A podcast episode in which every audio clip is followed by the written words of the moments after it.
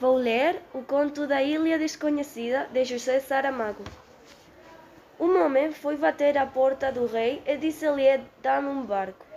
A casa do rei tinha muitas mais portas, mas aquela era das petições. Como o rei passava todo o tempo sentado à porta dos obsequios, entenda-se, os obsequios que lhe faziam a ele. De cada vez que ouvia alguém a chamar à porta das petições, fingia ser desentendido. Eso cuando rezó al continuo da al drama.